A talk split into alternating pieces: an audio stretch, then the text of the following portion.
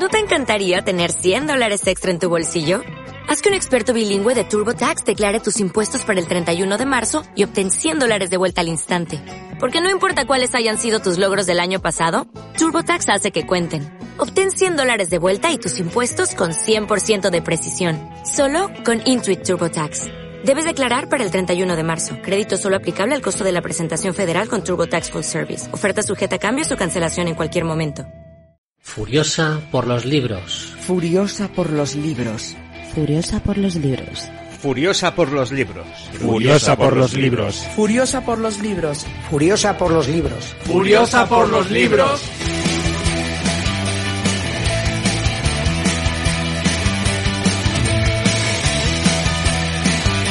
Sed testigos. Sed testigos. Sed testigos. Sed testigos. Sed testigos. Sed testigos. Sed testigos. Sed testigos. Hola. Hoy traigo unas lecturas para pasar mi edito. La mayoría que elegí son relatos cortos, pero también incluí alguna novela, alguna bastante gruesa. Pero bueno, como digo, la mayoría son relatitos cortos. Y vamos ya a empezar porque la lista es bastante larga. Y comienzo con Mary Shelley, con El Mortal Inmortal. En 1833 se publicó.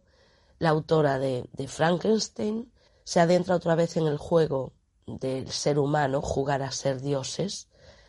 Y aquí pues tenemos a un alquimista que busca el elixir de la inmortalidad. Pero el que va a tomar la poción no es el alquimista, va a ser su aprendiz. El aprendiz que es el que nos va a contar la historia. Él toma esta poción porque piensa que es para curarse de un amor, que lo trae por la calle de la amargura este amor, y luego ya se va haciendo evidente que no era exactamente para eso. Como digo, contada en primera persona por este aprendiz, y el relato nos plantea la inmortalidad como un castigo. Ver morir a todas las personas que quieres, pues tiene que ser un palo muy grande, más grande, y luego tú seguir joven y lozano como si nada. Y entonces esto lo que va a provocar en los que tienes alrededor, sobre todo si tienes una pareja que va envejeciendo y tú sigues estando guay. Bueno, está muy bien escrito, muy bien detallado y cuestiona pues uno de los problemas más grandes que es envejecer, ¿no?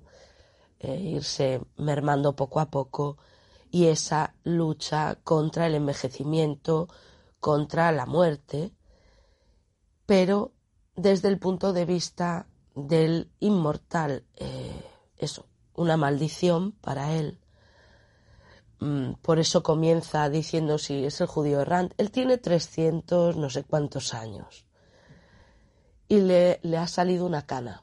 Entonces empieza a cuestionarse a ver si esta cana yo ya la tenía o no.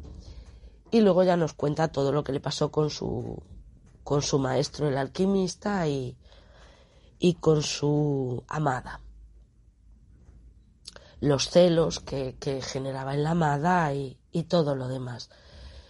Bueno, está bien, se lee rápido, es un relatito corto y, Mary Shelley, pues yo todo lo que he leído de ella, eh, cuentos cortos y, mm, bueno, un libro que es Cuentos Góticos se titula, me parece, y, todo lo, lo, que me leí me, me gusta. Bien, pasamos al segundo, La sombra del rincón, 1879, Mary Elizabeth Braddon, es otra británica, porque no dije Mary Shelley es británica. Eh, esta se dedicaba más al teatro principalmente. Y el relato de La sombra del rincón nos lleva a una antigua mansión que está apartada de todo y que tiene una maldición esta mansión. Y esta mansión va a consumir el alma de una chica que llega nueva allí. Bueno, mm, tiene un argumento un poco eh, que puede aparecer en, en otro tipo de, de relatos.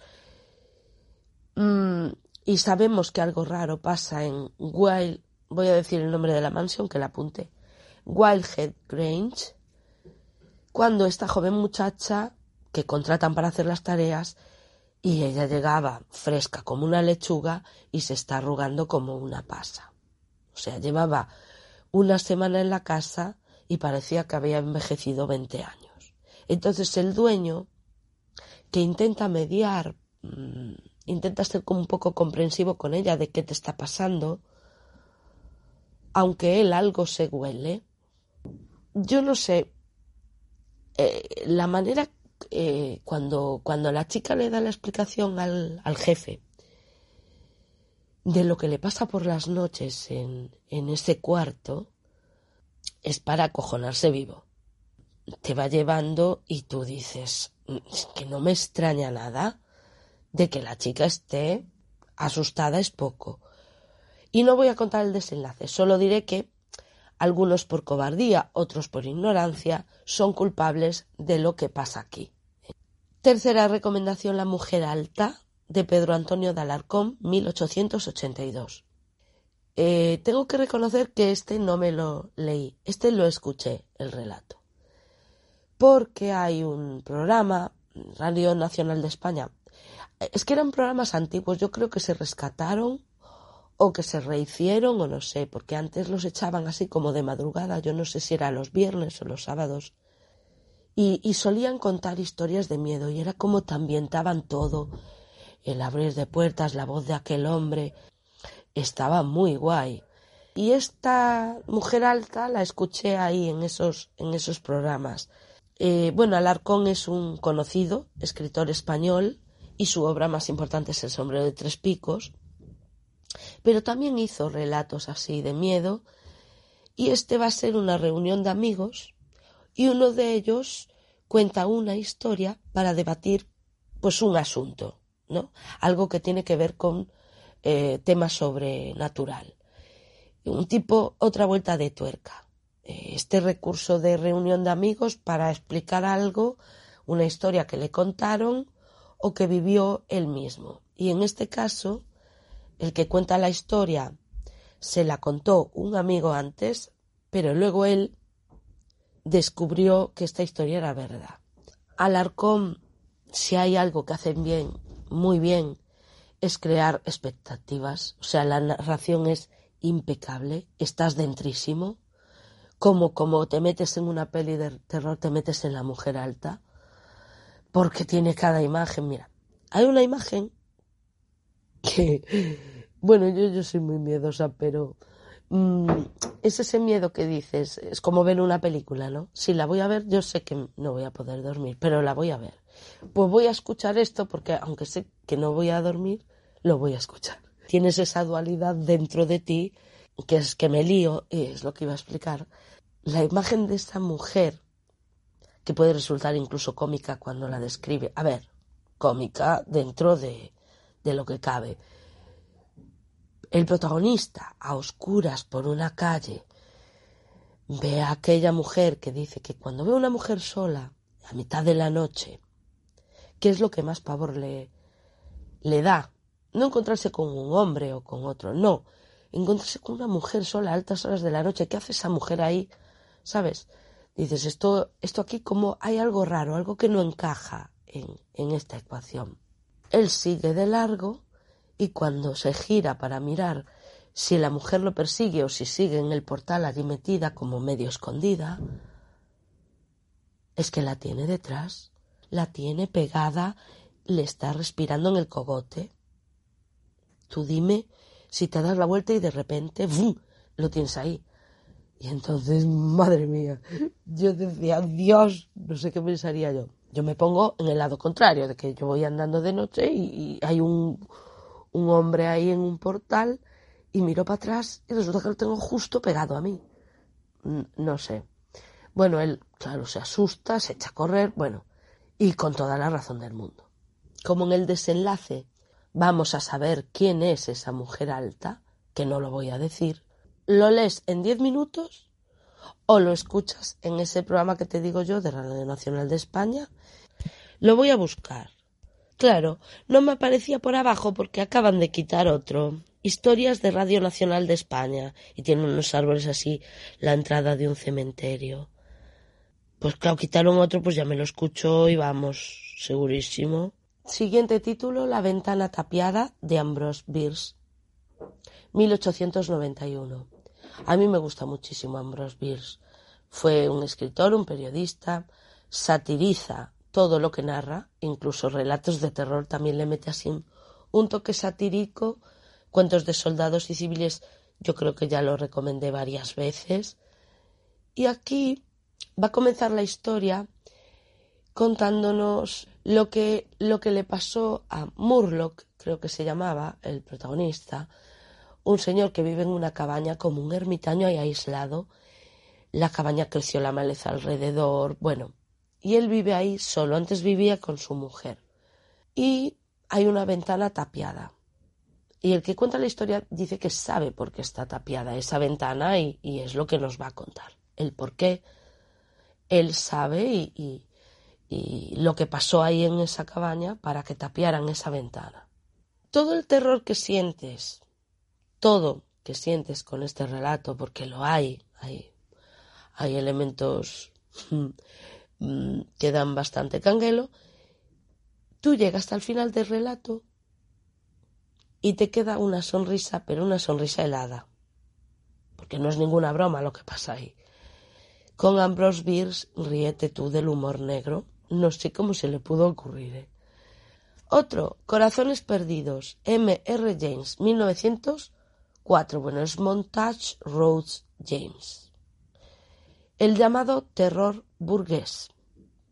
Yo no conocía a este escritor y a mí me afearon que, que no lo metí en otro programa que hice de literatura de terror.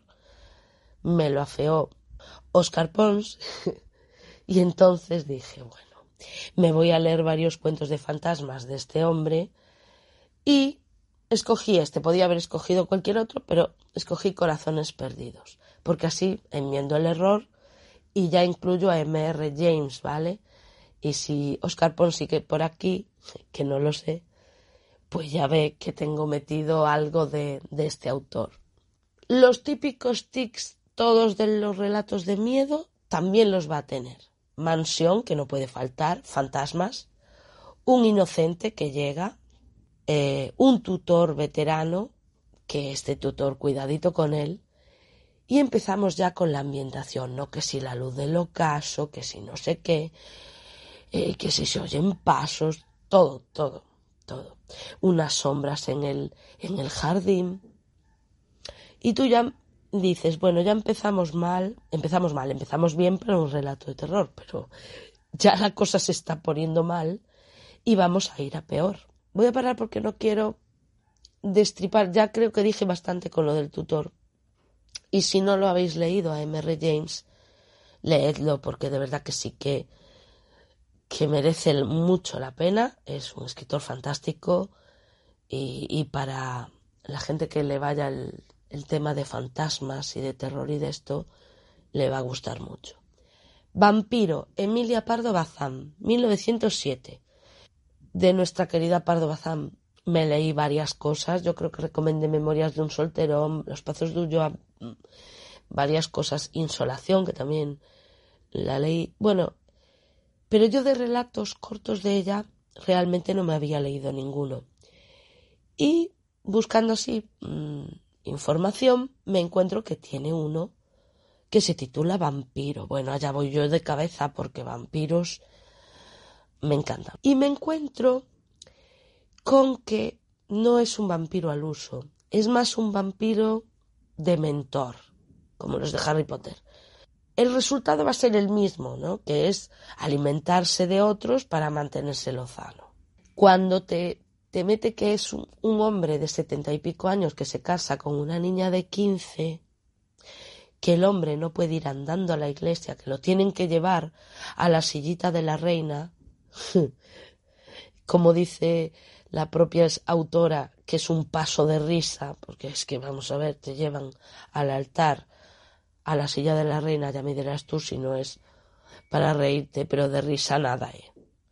porque pobre Inesiña, que es la niña de 15 años, que era la sobrina del cura, sobrina, también nos vamos a encontrar con temas sobrenatural, por supuesto, porque si hablamos de, de vampiros eh, psíquicos no, pero que te absorben como el alma, pues, pues vamos a ver que, que el relato muy bien no va a acabar. Sobre todo para una de las partes. No, está bien, es, es nada, ¿eh? Yo el relato debe de tener tres o cuatro páginas, no tiene más. Yo de vampiros ya hice un programa especial que ahí ya hablo de Drácula, de todos, de Déjame entrar, la historiadora, entrevista con el vampiro. Hablo ahí, meto un montón de, de relatos de, bueno, de historias de vampiros que a mí me, me gustan. Bueno, es de casi de los primeros programas que hice. Sigo. Puedes llamar desde aquí, de Algernon Blackwood. 1909. Eh, Algernon Blackwood, inglés, periodista, ya recomendé cosas de él en otros programas, por ejemplo El Wendigo, y es muy conocido por sus relatos de horror. Aquí hay un miedo como a la tecnología, que aparece el teléfono, el teléfono fijo, como el elemento, claro, estamos en 1909, como el elemento extraño que tienes en la casa podía ser un, un proto Black Mirror, ¿no? Esta serie también de, de la tecnología y todo esto. Entonces tú recibes una llamada que no quieres recibir. El teléfono te está dando por saco toda la tarde y a esa pobre mujer que le entra la paranoia y como la paranoia cuando viene su prima a hacerle compañía porque ella el marido se fue de viaje y entonces ella nunca quedó sola en la ciudad.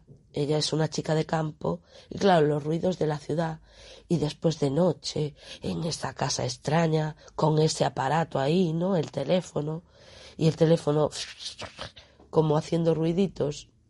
Ella se pone histérica y le transmite porque es se sugestiona al que tienes al lado cuando tú te empiezas a emparanoiar. Está muy bien, tiene un desenlace que bueno, puedes esperar más o menos, pero objetivamente el, autor sabe meterte en la piel de estas dos mujeres y de sufrir con ellas, sobre todo con la, con la esposa del, del que se marchó.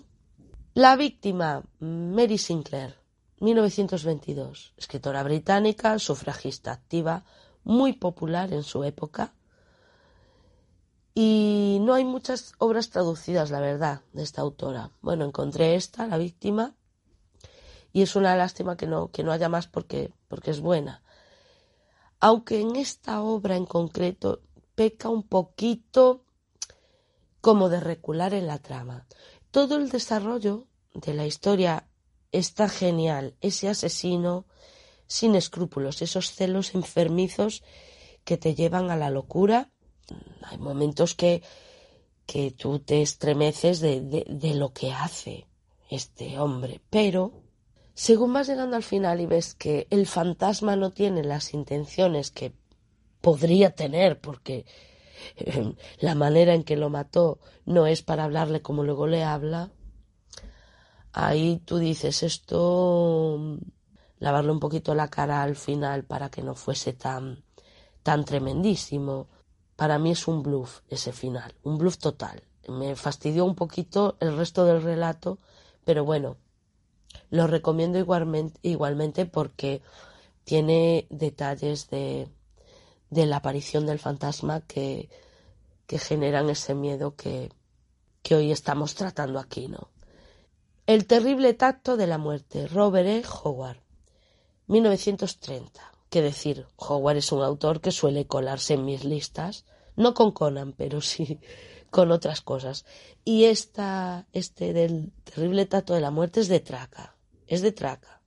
Eh, muchos relatos empiezas a leer y yo después ya me armaba un lío en la cabeza que tuve que hacer así un, guion para apuntar un poco de qué iban, porque ya, ya decía, ¿y la víctima cuál era? Porque claro, entonces tengo que apuntar ahí. Pues este de la muerte a mí se me parece muchísimo a otro que yo creo que traje, pero no sé en qué programa que era de una mujer velando a su marido y como ella, al quedarse sola con el cadáver, sola, absolutamente sola, no hay nadie más en la casa, ese miedo que le va entrando a la mujer, pues aquí vemos lo mismo. Un desconocido a solas con un muerto y el desasosiego, porque ese hombre no tenía mm, familia y yo no sé si es el médico, el ayudante del médico, creo que es este chico o algo, y se queda él velando el cadáver de noche para por la mañana pues que vengan quien tiene que venir y este buen hombre pues está ahí dándole vueltas al coco de lo de la muerte eh, y que, que se sentirá y, ya no estará aquí el espíritu o que y empieza fum fum fum fum fum fum a mí el desenlace este mira como en el anterior en la víctima no me gustó nada en este me encantó.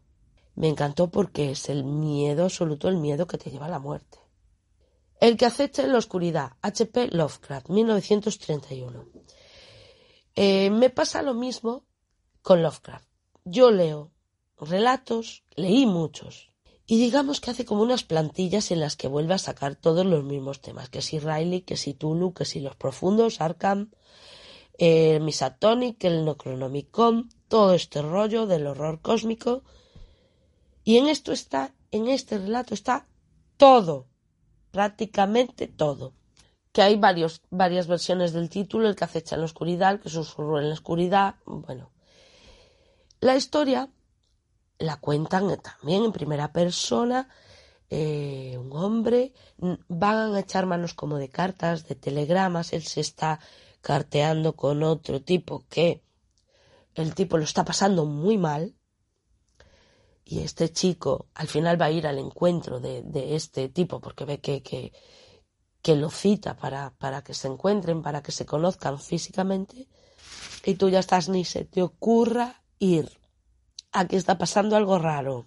Es muy difícil contar este cuento, decir siquiera de qué va. Es eso, son, son cartas de uno y otro, eh, pues explicándole lo que le está pasando allí en su granja, que él está rodeado de perros, el señor, y los perros son un poco los que le quitan, los que le fueron quitando las castañas del fuego, porque hay unas criaturas ahí que vienen como de otro planeta. Luego están los vivos que como como Renfield en Drácula son gente normal, pero que están mm, sirviendo a esas criaturas. Este está, o sea, está bien, o sea, a mí me gustó este, este relato. No es el que más me gusta de Lovecraft, pero está bien. Y eso es, es, es la esencia de todo lo que tiene este autor. Brenda, Margaret Sinclair, 1954. Una historia de amor bastante tétrica, porque el personaje de Brenda tiene telita. Y aquí nos deja ver cómo los humanos suelen ser, por lo general, más crueles y despiadados que los seres sobrenaturales, porque aquí hay un ser sobrenatural grotesco. Brenda, aunque sea mm, una, una chica normal, que bueno, ella tiene ese punto de rareza que todos en el pueblo la tienen así un poco de lado, luego la cosa va a cambiar, pero quiere como manipular, le gusta y aunque al principio le tiene miedo a esa criatura, luego mm, ve que la domina de alguna manera. No voy a contar más, es un relato muy cortito. Siempre hemos vivido en el castillo, Shirley Jackson, 1962. Creo que es el, primer, la primera novela, novela por así decir, porque los otros eran relatos cortos. Y Shirley Jackson es, otra vieja conocida, es otra vieja conocida del, del podcast. Hablé de ella en La guarida, de Haunting o La maldición de Hill House, La lotería, también comenté este relato y ahora esta novela que gira en torno a un trío de personajes que son dos hermanas y un tío y a este aislamiento que tienen en su mansión y lo que va a generar la aparición de un intruso en su vida cotidiana. ¿Cómo les va a cambiar todo? La familia, esta familia que ya había sufrido un golpe, todo el pueblo la repudia por ese golpe, sobre todo a las chicas bueno, una de ellas, máximo, pero la hermana es la que se lleva la peor parte porque es la que se enfrenta a ir a comprar comida al pueblo sabiendo todo lo que le va a pasar, lo que le van a decir, y tú al mismo tiempo eh, te vas enterando de cositas, pero ¿por qué la gente las odia tanto? ¿Qué está pasando? Y ella En ese paseo vas viendo. Aquí lo que hay es monstruos humanos.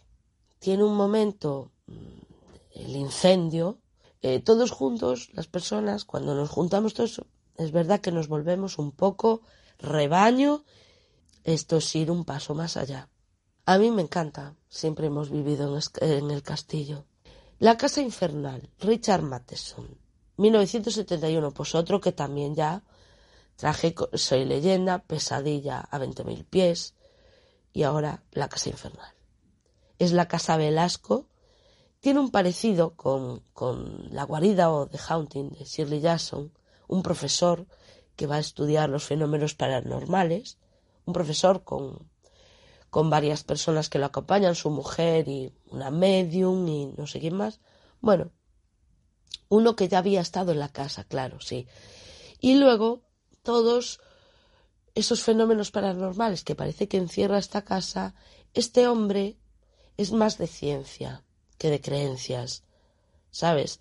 Él hace el experimento para demostrar que todos están equivocados que, que todo se puede explicar racionalmente y que mmm, digamos que el mal y todas estas que eso no existe lo de fantasmas y tal no iba a decir algo pero no lo voy a decir para que quede ahí en, suspendido en el aire si tiene razón este hombre o tienen razón los que creen en la maldición de la de la casa Velasco bien la larga marcha, Stephen King, 1979.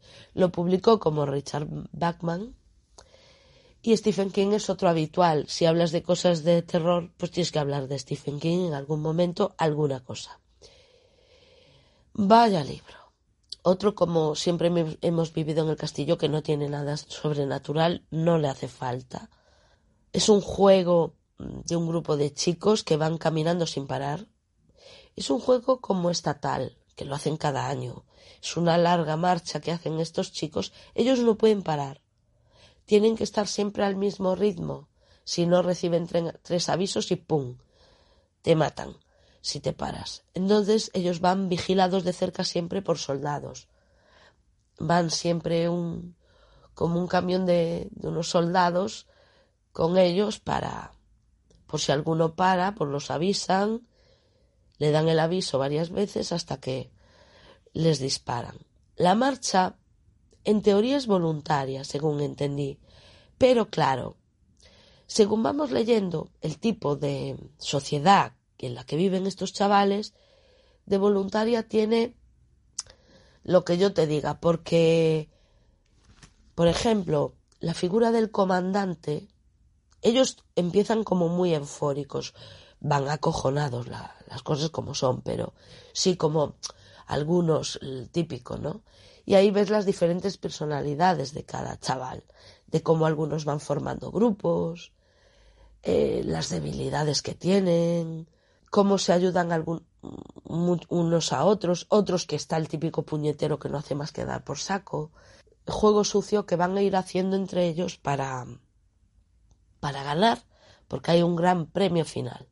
Eh, como decía esta figura del comandante, que todos adoran, en el primer día antes de hacer la marcha lo conocen y todos, oh, y, va, y cuando va avanzando la marcha y ellos cada vez se van agotando y dicen, pero ¿qué estamos haciendo?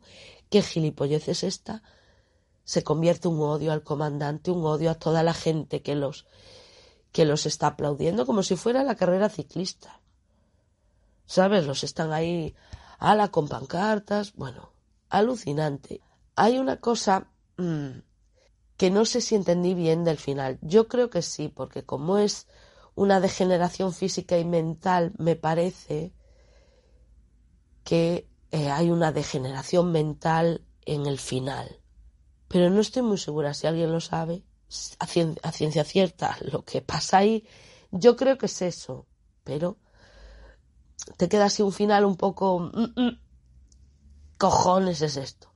Advierto que, mmm, que no se corta un pelo, que es King, pero no lo tengo que, advertir porque King va a la yugular como sabe todo el mundo. En compañía de lobos, Angela Carter, 1979. escritora inglesa del género fantástico. Hablé de ella en la Cámara Sangrienta. En compañía de lobos nos va a recoger leyendas de estos animales, que si licántropos, que si, bueno, un poquito de todo. Los lobos dan ese miedo con ese aullido es en la noche y todo tal. Digamos que la leyenda, aunque recoge varias, la que más va a ocupar el corpus de, de este compañía de lobos va a ser la de Caperucita, que va a tener un desenlace diferente a la Caperucita que conocemos. Porque esto es lo que hace la autora sorprender. A mí Ángela Carter me encanta, ya hizo en la Cámara Sangrienta con Barba Azul también hizo como una reinvención y en este de Caperucita pues pues hace lo, lo mismo. La recomiendo muchísimo, es una grandísima autora y así paso también a la siguiente, a Joyce Carol Oates, otra chica, 1980, Desmembrado. Eh, la autora ahora está muy en boga porque escribió Blonde y como hicieron la película, la de Ana de Armas, la de Marilyn Monroe, pues claro, está todo el mundo o que le quita la... se quiere arrancar los ojos después de ver la película y otros que la ponen por las nubes. No sé, no la he visto, ni tampoco leí. Tengo el libro, lo tengo, es un tocho. No me lo leí aún, lo leeré en algún momento, ahora mismo no me apetece no me apetece ponerme yo con la vida de Marilyn Monroe. Bueno, vida ficticia, porque ya lo dice claramente. Bueno, vamos con Desmembrado.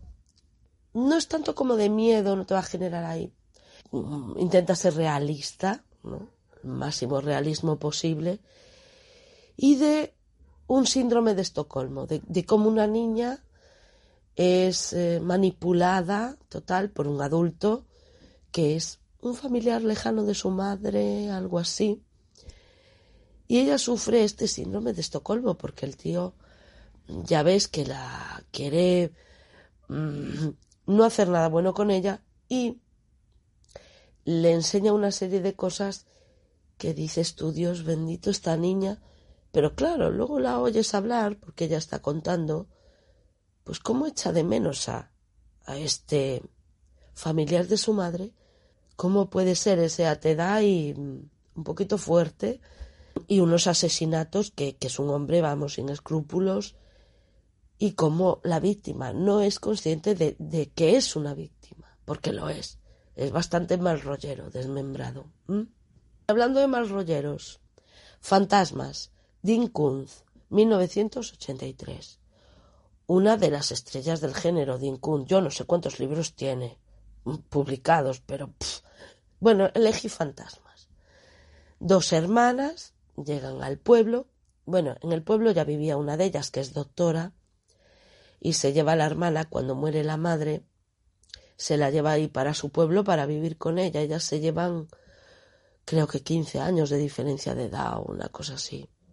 Y nunca estuvieron muy unidas porque, claro, la hermana mayor estaba estudiando fuera medicina y no podía ir mucho por casa y prácticamente son desconocidas. Entonces la lleva a su pueblecito, le va explicando por el camino, tal, y el pueblo, cuando ellas llegan, ya ven que algo raro pasa, es un pueblo fantasma.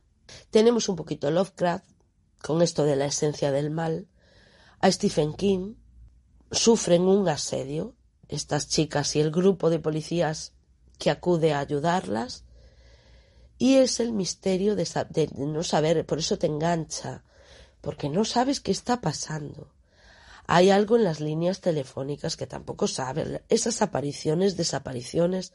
Estás totalmente perdido durante todo el libro hasta que se va a ir aclarando y la resolución final entra la ciencia, siendo un libro muy sobrenatural a mí me gustó que entrara el elemento científico para acabar con un elemento eh, sobrenatural. No te la pierdas, no te la pierdas, es realmente acojonante. Sé que hay una película, pero no, no la vi, eh, pero la tengo que ver, porque si estábamos la mitad de bien que el libro, ya te digo yo que me va a gustar. Nuevos asesinatos de la calle Morgue, Clive Barker. 1987. es uno de sus relatos sangrientos. A Barker lo sórdido le va muchísimo, le pone. Le pone porque aquí vamos a tener un homenaje a Poe con ese descendiente de Dupin y un crimen similar al de la calle Morgue. Hay un mono por medio, pero va a ser un mono distinto. Claro, piensas Barker, piensas monos, asesinatos, zoofilia. Porque lo que hace este mono y lo que hace la gente que está con este mono, flipe. Escenas explícitas, pero explícitas, y tú desata la imaginación, aunque él te explicite, porque tienes que esperar lo peor o para muchos casos lo mejor, ¿no? De Barker, ese es su sello característico. Un verano tenebroso, Dan Simmons, 1991. Es uno de los grandes Dan Simmons. Yo ya lo recomendé en muchísimas ocasiones, que si los vampiros de la mente de terror, eh, eh, los cantos de Hiperión, es que no sé cuándo los traeré, pero los traeré, y ahora un verano tenebroso. Quizá este sea uno de los libros de la lista con los que más miedo pasé. Con fantasmas pasé miedo y con algún relato también, pero con este un colegio, final de curso, todo muy bucólico, muy bonito, un grupo de chavales, la pandilla de la bici, pero el último día de cole desaparece un, un compañero. Quieren investigar por su cuenta. Error. Las vacaciones se van a truncar en una cosa. Vamos. Pero tú aquí empiezas y, también no paras, ¿eh?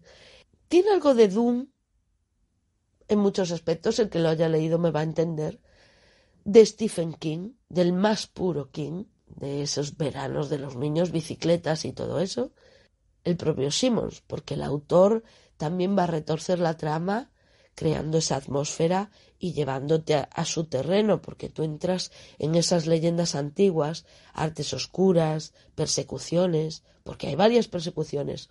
Una de un camión al estilo duel, te mueres de miedo. Eh, la pega que le pongo al libro es que mi personaje favorito no acaba bien. Y es un poco la espinita que tengo yo. Era un personaje que me encantaba y yo creo que lo mata a propósito, que hace como Martin. Y yo... Pero ¿por qué lo mata? Podía morir cualquiera de los otros, no me importaba, pero él no. Quitando eso, el libro, bueno, te deja sin respiración. Que mira, hoy no sonó la campana, pero si sonara ahora, pues sería la leche, porque hay una campana maldita ahí, que nadie sabe dónde está Madre mía, la campanita de, de las narices. Dan Simon siempre bien, léelo y ya verás cómo te va a gustar. La señora March, Virginia Feito. Este libro se publicó el año pasado en inglés. Este año, primeros de año, creo que fue en español. Lo trajeron por fin. Yo lo pillé en la biblioteca sin tener ni idea de qué iba. Y me gustaría que hicieras lo mismo. Así que solo te voy a decir que te deja un mal cuerpo, porque es un terror psicológico que alucinas. Y tú toda la compasión que puedas llegar a tener por la protagonista, se te va a cuestionar esa compasión. Solo voy a decir eso. Porque te vas a meter en una mente... Ojo, cuidado. Yo sí tengo que recomendar un libro de toda la lista para que lo leas. Yo los recomiendo todos, ¿vale? Pero para eso los traigo. Pero uno que no te va a dejar indiferente, porque a mí me quitó el sueño, porque tiene un final. Oh, Dios mío. Como yo no sabía nada, nada, quiero también que tú vayas virgen. No mires detrás, no escuches reseñas, no escuches nada. Porque yo con varias compañeras del club de lectura que dije, ¿leísteis la señora March? Ninguna lo había leído, digo, leedlo. Leedlo. Y una comentó que había escuchado a la autora en un programa de radio. Y cuando me dijo lo que, lo que estuvieron comentando en ese programa de radio, dije, pero ¿por qué dicen eso? Vamos, eso es un spoiler de la trama total. Ya digo, Virginia Feito ha venido para quedarse y yo me alegro y La señora March me parece un, libro eso, que aunque te deje mal cuerpo, está muy bien escrito, está muy bien la historia desarrollada. Y esa protagonista que va a quitarse el sombrero dentro de lo que tiene la protagonista, ¿vale? Y aquí termino con la lista para lectores aguerridos, valientes. Nada más, hasta la próxima. Furiosa por los libros. Furiosa por los libros. Furiosa por los libros. Furiosa por los libros. Furiosa por los libros. Furiosa por los libros. Furiosa por los libros. Furiosa por los libros.